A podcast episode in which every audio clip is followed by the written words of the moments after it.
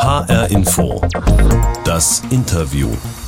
Mit Uli Höhmann und einem der bekanntesten Comic-Autoren und Zeichner Deutschlands. Felix Görmann ist heute mein Gast, besser bekannt als Flix, der so wundervolle Comics gemacht hat wie Held, Ferdinand der Reporterhund, Glückskind, Schöne Töchter.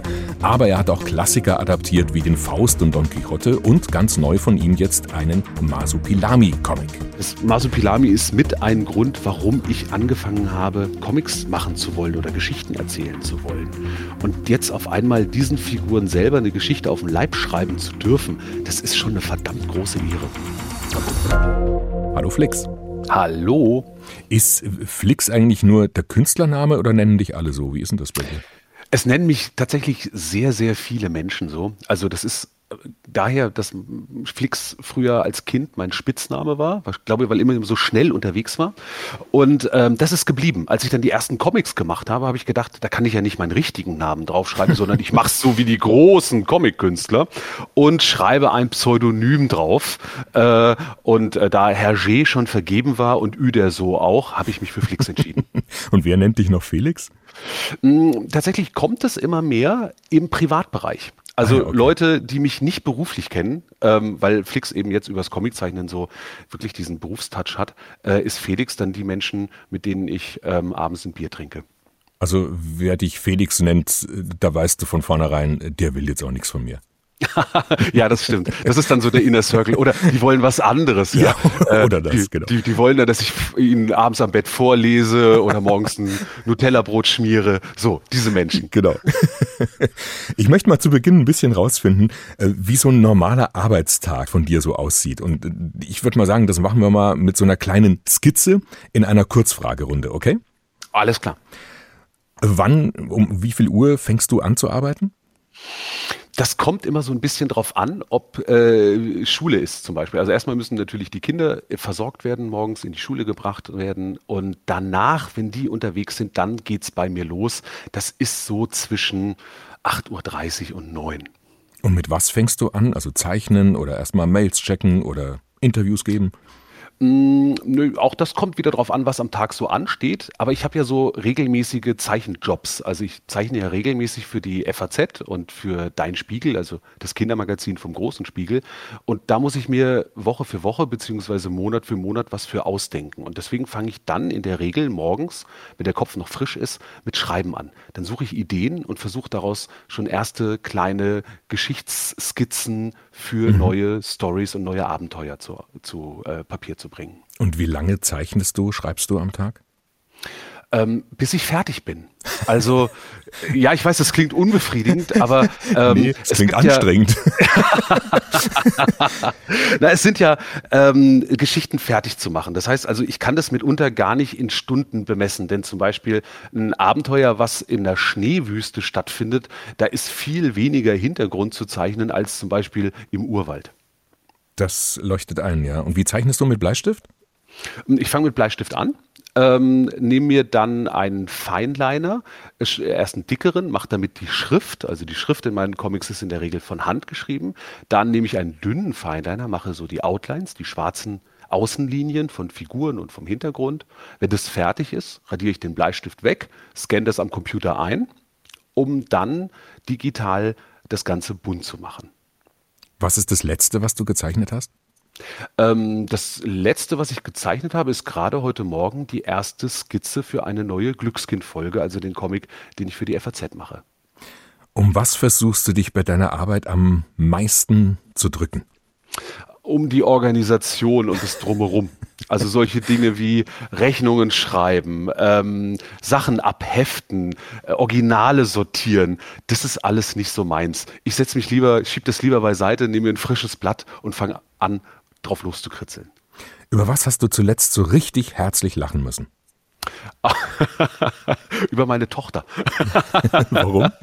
Die sind, die sind schon sehr, sehr lustig. Die sagte äh, die Tage den, den schönen Satz zu mir, ich war so äh, am Aufräumen und äh, vor mich hin so und die guckte mich an und sagt so, Papa, du könntest ein Sänger sein, aber kein sehr guter. Und das ja. fand ich großartig. Hart, aber herzlich. ja, so sind die. Aber äh, genau diese Art von Humor mag ich. Und äh, das ist auch, das sind dann so Ideen, wo ich denke, oh, das könnte man tatsächlich irgendwann mal so oder leicht verwandelt in einem Comic unterbringen. Das ist schon ein Glückskind, ne? Ja, ja, total. Also ähm, natürlich sind meine Kinder nicht eins zu eins, tauchen in meinen Comics aus, das wäre mir eine Nummer zu billig. ähm, naja, zudem ist ja das, was ich mache, keine Dokumentation. Also ich dokumentiere ja nicht Alltag oder ähm, das Leben oder Politik oder Gesellschaft, sondern ich versuche Dinge zu extrahieren und Dinge sichtbar zu machen. Und deswegen ähm, werden meine Kinder nie eins zu eins in meinen Comics auftauchen, auf keinen Fall. Hm. Aber natürlich beeinflussen sie mein Denken, meine Sicht auf die Welt und auch die Themen, mit denen ich mich beschäftige. Und so haben sie natürlich dann doch einen recht maßgeblichen Einfluss auf mein Leben und damit auch auf meine Arbeit. Wenn du jetzt eine neue Figur entwirfst, also das ist ja wahrscheinlich jetzt nichts, was du täglich tust, aber wenn du eine neue Figur entwirfst, was ist da am Anfang? Also ein, ein Gesicht oder ein Blick oder ein, ein Gefühl oder so ein Satz vielleicht? Das ist ganz, auch da wieder ganz unterschiedlich. Manchmal ist der Name zuerst da dann denke ich so, oh, die könnte so heißen. Und ähm, manchmal ist die Funktion als erstes da. Also für die Glückskind-Reihe brauchte ich irgendwann äh, einen Klassenlehrer oder eine Klassenlehrerin von äh, der Hauptprotagonistin, also von dem jungen Mädchen Josi, die dann in die Schule kam. Da hatte ich zum Beispiel ganz lange äh, nur so eine Art Platzhalterfigur. Also die stand da und hat auch wenig gesagt und hatte auch noch keinen Namen. Der Name ist erst mit der Zeit gekommen. Du zeichnest ja auch nicht nur, sondern du hast jetzt ja vorhin auch schon gesagt, du ähm, manchmal fängst du eigentlich auch an, eher zu schreiben als zu zeichnen. Wie ist das bei dir? Wann kommt der Text dazu? Ich versuche die ersten Skizzen schon gleich mit Text zu kombinieren, weil ich dann weiß, wohin die Reise geht. Also beim Comiczeichnen ist das für mich kein ähm, getrennter Prozess, sondern ein gemeinsamer Prozess. Also der Text beeinflusst das Bild und das Bild beeinflusst den Text. Und deswegen entstehen die idealerweise gemeinsam. Und wie entwickelst du Ideen? Also machst du das für dich alleine, wenn du am Schreibtisch bist und ja, oder zeigst du dann auch schon mal allererste grobe Ideen schon jemandem, redest mit jemandem drüber oder wie ist das bei dir? Ähm, es, in der Regel fange ich erstmal alleine an zu suchen. Was hilft dabei, ist Kaffee und Ruhe. Oder wenn ich merke, ich habe nicht die Ruhe, weil irgendwie Menschen um mich rumspringen, ähm, dann hilft es, wenn ich mich ins Bad zurückziehe und dusche. Also die Dusche ist ideal, um die Ideenproduktion anzuregen. Manchmal ist es aber auch hilfreich, wenn ich so denke, ah, ich habe so einen Ansatz, aber da fehlt noch was, weißt du, da brauchst du noch so eine Umdrehung mehr dann habe ich so den einen oder anderen Kollegen, den ich anrufe und dann sprechen wir darüber und machen so ein Gedankenping-Pong, wo ich dann mitunter eben auf die richtige Lösung für diese Geschichte komme. Und deine Familie, deine Kinder, redest du mit denen darüber, was dir, was du so planst, was du vorhast als nächstes? Nee, das finden die relativ langweilig. Also ist es für sie auch so normal, ja? Also, ja. ach Papa schon wieder. Ja, ach ich finde äh, schöner Masupilami-Band, aber ich finde die anderen besser. Ja, also ähm, die sind da sehr ehrlich und ich finde das auch ganz gut, ja, dass die da das, was ich mache, nicht so hochhängen. Also ich glaube, wenn ich ähm, eben Fliesenleger oder vielleicht äh, Steuerberater wäre, das würde die ja auch nicht interessieren. Ja, und so können sie immerhin noch ab und an gucken, äh, was ich so mache, finden das auch okay und freuen sich, dass ich relativ viel zu Hause bin und dass wir ziemlich viele Stifte haben, mit denen sie was machen können. Aber ansonsten ist das, was ich mache, für die ein ganz normaler Beruf. Der Comiczeichner und Autor Flix ist heute zu Gast in H-Info, das Interview. Flix, das neueste, das jüngste Comic von dir heißt das Humboldt-Tier und es ist insofern etwas Besonderes, du hast es schon erwähnt, es ist nämlich ein Masupilami-Band. Für alle, die das jetzt nicht kennen sollten, also Masupilami ist ein Klassiker der Comics aus Belgien. André Franquin hat es erfunden, ein Tier, so etwa einen Meter groß, meistens ist es gelb mit schwarzen Punkten drauf. Ich würde mal sagen, so ein bisschen Affenartig ist es, spricht, sagt aber nur Huba Huba und sonst eigentlich nix und es hat einen acht Meter langen Schwanz, mit dem es alles machen kann. Der kann zum Katapult werden, zu einem Rad, zu einer Keule, zu einer Sprungfeder. Und zum ersten Mal kam das Masupilami 1952 vor in einem Comic von Spirou und Fantasio. Später hat es dann eine eigene Reihe bekommen und sein Schöpfer André Franquin ist vor 25 Jahren gestorben. Wie ist es dazu gekommen, dass du jetzt Flix ein Masupilami-Band gemacht hast? ja, das ist schon reichlich ungewöhnlich, weil die Serie eigentlich in äh, fester Hand ist. Also Franquin hat es erfunden. Batem durfte es weiterführen, wurde von Franquin auch ausgesucht, noch zu Lebzeiten. Und ansonsten durfte da eigentlich bisher fast niemand ansonsten Hand anlegen. Ähm, ich habe vor ein paar Jahren ja mal ein Spirou-Band machen dürfen, der dann auch in, äh, erst in Deutschland und dann in Frankreich und Belgien erschienen ist und dort auch, ja, also recht erfolgreich gewesen ist. Und daraufhin sagte der, der ähm, belgische Verlag, ach, äh, wenn du Lust hast, mach doch noch einen, denn dort werden Comics so oft so in Reihen gesehen. Weißt du? Also was gut läuft, wird fortgesetzt. Und da sagte ich, ah, das ist sehr nett, also mache ich auch gerne, aber noch lieber würde ich eigentlich ein Masupilami-Band machen. Und dann haben die ein bisschen gelacht, weil die auch wissen, dass da die rechte Lage nicht ganz unkompliziert ist. Mhm. Ähm, haben sich dann aber angehört, was meine Idee war, fanden das dann toll und haben gesagt, mach mal. Ach, die Idee hattest du schon? Ja, ja, ja, weil ich hatte so eine ähm, so, so einen Ansatz, weil ich immer denke, also ich liebe das Masopilami sehr und ich habe festgestellt, dass das ganz vielen anderen Leuten auch so geht. Das ist so eine Comicfigur, die sehr bekannt ist und mit der man so positive Assoziationen hat, ohne mitunter genau sagen zu können, von welcher Geschichte das herkommt. Ähm, es wird auch oft eher für Kinder gesehen, aber die Kinder, also ich zum Beispiel, ja, die das damals gelesen haben, sind halt heute, sagen wir mal, irgendwie zwischen 30 und 50. Ja, und die möchten andere Geschichten lesen als die für Kinder. Und dann habe ich gedacht, ich würde gerne eine Geschichte machen, die eben für Kinder funktioniert, aber eben genauso für diese alt gewordenen Kinder, äh, die eben in der Welt sich ein bisschen besser auskennen, die mehr gesehen haben, mehr gelesen haben, ein anderes Geschichtsverständnis haben als eben Sechsjährige. Und mhm. für die was zu machen, das war mein Ansatz. Und ähm, da kam dann eben Alexander von Humboldt ins Spiel. Genau, du versetzt die Geschichte einmal eben in die Zeit vor 220 Jahren. Also in deiner Geschichte entdeckt der große Naturforscher Alexander von Humboldt im Dschungel das Masopilami. Deswegen auch der Titel Das Humboldt-Tier. Ne? Das ist ja auch durchaus denkbar. Ja, ja also, absolut. also äh, Humboldt war zu der Zeit in Südamerika unterwegs, hat sehr viele Dinge eingesammelt und mitgebracht hier nach Europa erst nach Paris, dann nach Berlin und später nach Prag. Und äh, es ist noch nicht alles ausgepackt. Das bedeutet, also es könnte durchaus sein, dass in einer dieser Kisten, die man heute aufmacht, ein Masopilami drin ist. Der Hauptteil der Geschichte spielt dann aber in Berlin der 30er Jahre. Und also einmal geht es um eine historische Figur, dann eben auch um eine historische Zeit. Ein Schriftsteller, der sich sowas vornimmt als Stoff, der recherchiert erstmal, sammelt Fakten über die Zeit, die Person. Wie recherchiert ein Comiczeichner? Äh, ganz ähnlich, aber mit einem noch stärkeren Fokus auf Bildern. Ähm, das ist ja zum Glück eine Zeit, in der schon fotografiert wurde. Und diese Fotos sind inzwischen ja auch gesammelt, sortiert. Es gibt Archive, in die man gucken kann. Und ähm, so ein bisschen in diese Zeit einzutauchen, also visuell, das ist dann schon ein Schwerpunkt meiner Arbeit. Und was ähm, Alexander von Humboldts Zeit angeht, da hast du da dann, ich weiß nicht, Kupferstiche angeguckt? Ja, es gibt ja auch da ähm, Gemälde aus der Zeit. Ähm, es gibt auch eine ganze Sammlung von Zeichnungen, die Alexander von Humboldt gemacht hat. Ähm, und so kriegt man schon einen ungefähren Eindruck, wie der so drauf war. Also natürlich weiß man, dass die Bilder, also die, die Gemälde geschönt sind, beziehungsweise also auch noch deutlicher gesteuert äh, als eine Fotografie.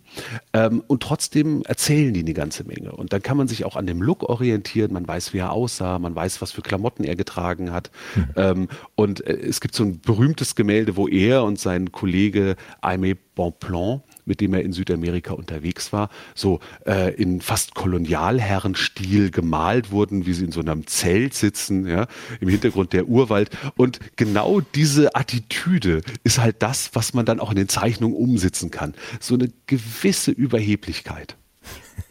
Du hast jetzt ähm, vorhin schon gesagt, eine Schneelandschaft zeichnet man ein bisschen schneller als jetzt zum Beispiel einen Dschungel.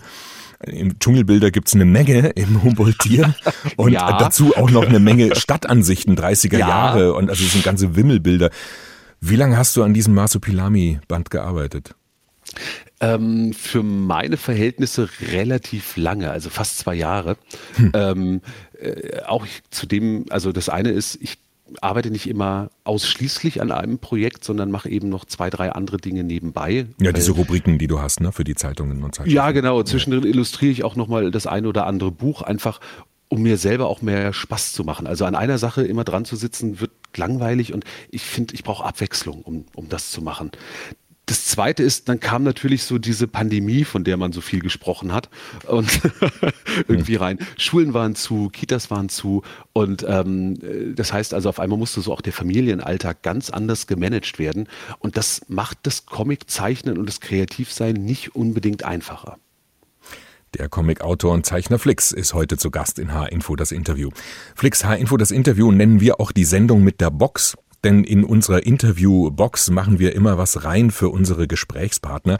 Eine kleine Überraschung, was zum Rätseln, weil wir uns jetzt nicht sehen können, sondern nur einander zugeschalten sind, habe ich dir was zum Hören in die Box gelegt. Bist du bereit dazu? Ich bin bereit. Okay, dann hör einfach mal. Kinder, römischer Besuch ist da. Sofort einigen! Siehst du? So fühlt sich das an. Nervig, nicht wahr? Dann mach dich bereit, genervt. Oh, Ja? Ich hab kein Pech mehr. Bei den vielen Ausgängen können uns die Burschen leicht entkommen.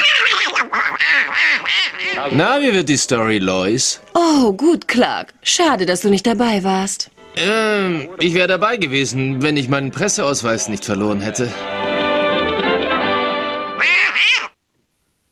Was davon hast du erkannt, Flix? Ach, herrlich. Da waren Asterix und Obelix dabei. Da war Ja. äh, Superman dabei.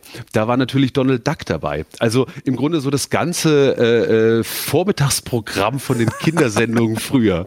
Ja, stimmt, genau. Und ähm, Spider-Man und Lucky Luke war noch mit drin, aber Ach, die hat man jetzt war nicht so nicht so prägnant. Ja, genau. Ja, ich, ich ahnte es, aber ich wollte nicht, ich wollte nichts Falsches sagen. Ja, nee, war jetzt eine ganz willkürliche Auswahl, aber ähm, welches von den Comics findest du am besten? Oh, das ist eine gemeine Frage. ähm, das ist wirklich eine gemeine Frage, weil das sind alles Klassiker, die alle auf ihre eigene Art und Weise sehr, sehr gut sind. Ähm, ich persönlich habe ähm, einer der ersten Comics, die ich gelesen habe, das waren die Asterix-Comics, die ich bei meiner Mutter aus dem Regal gezogen habe. Also da konnte ich noch nicht richtig sprechen, da habe ich die schon angeguckt. Ähm, ich habe Lucky Luke natürlich mit meinem Kumpel Jörg früher abgepaust, weil wir auch so Western-Comics zeichnen können wollten wie Morris.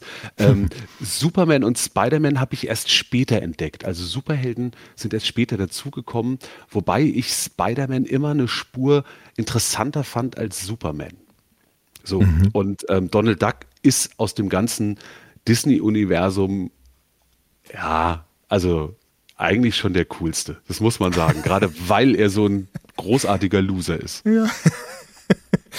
Aber du hast jetzt gesagt, Asterix hast du im Regal deiner Mutter gefunden. Also das heißt, ähm, weil du bist ja aus einer Generation, in der viele Eltern ja das unter Umständen nicht gern gesehen haben. Also so diese Haltung, Comics ist was für Kinder, die nicht lesen können, keine richtige Literatur. So waren deine Eltern nicht drauf? Ich glaube, das kam so durch diese Studentenbewegung, wo dann die ersten Comics und äh, Einzug gehalten haben. Und Asterix galt ja dann durch seine Einsprengsel an lateinischer Sprache, die Bezüge zur Historie und mitunter auch so kulturelle Gags, die da drin sind, ähm, als Bildungsbürgerhumor. Also das war dann so auf einem Level mit Loriot und das war okay. Das war genehmigt, ja. Und wo hast du äh, Comics entdeckt und wie? Das ging im großen Stil eigentlich los. Also erst, wie gesagt, Regal meiner Eltern. Der nächste Schritt war der örtliche Kiosk, der so die eine oder anderen Hefte hatte. Also eben Mickey Maus Heft. Muss äh, man dazu sagen, du bist in Darmstadt aufgewachsen, zur Schule gegangen, ne? Also Genau, ein genau. Und- gut sortierter Comic-Kiosk in Darmstadt, okay. Das ging schon ganz gut. Und dann kam aber die große Erleuchtung mit der Stadtbibliothek Darmstadt. Also die hatten zu der Zeit, also wir sprechen da so von äh, ja, Mitte der 80er, ähm, eine relativ gut sortierte Comic-Abteilung. Und die war auch nicht äh, aufgeteilt in Kinder und Erwachsene, so wie bei den Romanen, also äh, wo in Bibliotheken ja oft so klare Rubriken sind, sondern die standen in der Mitte. Also da konnten alle zugreifen. Das heißt, ich konnte nach Herzenslust durchblättern, was spricht mich an. Und da waren eben nicht nur die für Kinder gedachten äh, Comics wie Benny Bärenstark und die Schlümpfe oder eben Lucky Luke und Asterix dabei, sondern auch ähm, Underground-Comics, also Sachen von Robert Crump, Schwermetall-Comics, äh, Franco Belgier, ähm, Valerian und Veronique, also so Science-Fiction-Geschichten. Und das war wirklich irre, weil sich da für mich ein, eine ganze neue visuelle Welt eröffnet hat, die sich kolossal von den Bilderbüchern unterschieden hat, die ich vorher kannte. Comics mögen ist jetzt ja das eine. Aber wann und wie hast du gemerkt, dass du zeichnen kannst? Also du hast vorhin schon erwähnt, du hast mit einem Kumpel zusammen Lucky Luke abgepaust. Aber das ist ja, ja. auch noch nicht selber zeichnen, oder? Mm, na, das ist eine sinnvolle Vorstufe. Ähm, und das ist als Übung wunderbar. Ich sag mal so, ich habe gezeichnet, so wie alle anderen auch. Also Zeichnen macht ja im Kern jedes Kind. Man nimmt Stifte, man fängt an zu kritzeln und merkt, dass man was bewirken kann, nämlich dass man Linien aufs Papier machen kann. Am Anfang merkt man noch, dass Eltern irgendwie alles toll finden. Das nimmt dann mit der Zeit ab und ich glaube, das ist dann auch so die Phase, wo es dann vielleicht auch durch den mitunter etwas geschienten Kunstunterricht in Schulen, ähm, so dass die Lust am Machen verloren geht. Mhm. Und ich hatte dann das Glück, dass ich ähm, äh, gemerkt habe, wenn ich äh, Dinge dazu schreibe, dass lustige Situationen auf dem Papier entstehen. Und darüber haben dann wiederum meine Klassenkameraden und Kameradinnen äh, geschmunzelt. Und das war für mich Anreiz, weiterzumachen. Ja, und dann habe ich gemerkt, okay, es gibt auch Lehrer, die sich dann darüber ärgern, wenn ich was Freches über die zeichne. Das war auch eine Reaktion. Dann habe ich gemerkt, okay, krass, in diesem Zeichnen, in diesem Sch und Schreiben, da steckt was drin. Ja, damit kann ich was bewirken da habe ich dann weitergemacht. Hast du damals auch schon sowas wie eine erste Figur entwickelt? Ja, ja, ja. Ich hatte eine, wir hatten eine Klassenzeitung, die wir gemacht haben, und da hatte ich einen Comicstrip über Socke. Also eine Socke, äh, die Abenteuer erlebt hat und weil mir natürlich ähm, relativ schnell dann so die ersten Ideen ausgingen, flog sie, glaube ich, in Folge drei auf den Mond. Das ist ja immer so die, die Lösung, wenn man nichts mehr weiß, dann schickt man sie zum Mond. Genau. Ja, wirklich wahr. Aber es war so der Anfang, ja, und äh, so muss es losgehen. Also ich habe lustigerweise gerade heute von einem, in welcher Klasse ist der? Fünfte, vierte Klasse, fünfte Klasse, die hatten so ein Schulprojekt und der hat sich mit Comics beschäftigt und der hat dann dann sein erstes eigenes Heft mir in die Hand gedrückt, was acht Seiten hat, was er selber gezeichnet hat und äh, selber koloriert hat und ausgedruckt und gefaltet und so gemacht. Und ich habe mich so gefreut darüber, weil mich das so daran erinnert hat, wie ich das damals genauso gemacht habe und wie eben Comiczeichner Karrieren starten können sage ich mal böse, als Amateur sagt man, äh, ich zeichne ab, der Profi macht's gleich, aber nennt es dann adaptieren. Ähm, ist das Masopilami so ein Stück weit so äh, für dich ein Schritt back to the roots? Mm, es ist auf jeden Fall eine Möglichkeit, Zeit mit jemandem zu verbringen, den man sehr gerne mag. also das Masupilami ist mit ein Grund, warum ich angefangen habe, Comics machen zu wollen oder Geschichten erzählen zu wollen. Und jetzt auf einmal diesen Figuren selber eine Geschichte auf den Leib schreiben zu dürfen, das ist schon eine verdammt große Ehre. Also Masupilami gilt ja vom Verlag her, hast du ja vorhin auch schon erwähnt, eigentlich als Kindercomic, so ist das eingestuft. Von deinen übrigen Comics würde ich mal sagen, ausdrücklich für Kinder Ferdinand der Reporterhund, ja, deine Rubrik beim äh, Dein Spiegel. Und deine anderen Werke, für wen hast du die gemacht in erster Linie? Für mich. Also ähm, ja, ich denke relativ wenig über Zielgruppen nach. Also ähm, also für wen das dann genau ist. Also ich denke schon, es gibt Sachen, die sind eher für Erwachsene oder für ein älteres Publikum, weil man mit mehr Vorwissen spielt.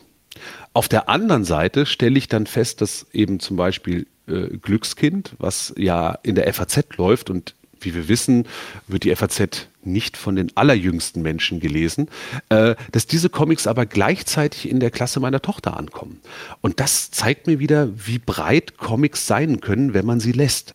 Und was möchtest du mit deinen Comics eigentlich ähm, ja erreichen? Vielleicht ist das zu hoch gegriffen, aber sagen wir mal klar, unterhalten. Man freut sich drüber, wenn es ankommt. Das hast du ja die Erfahrung schon als Kind und als äh, Teenager gemacht. Aber gibt's noch irgendwas darüber hinaus? Eine Botschaft oder ist das alles viel zu pathetisch für dich?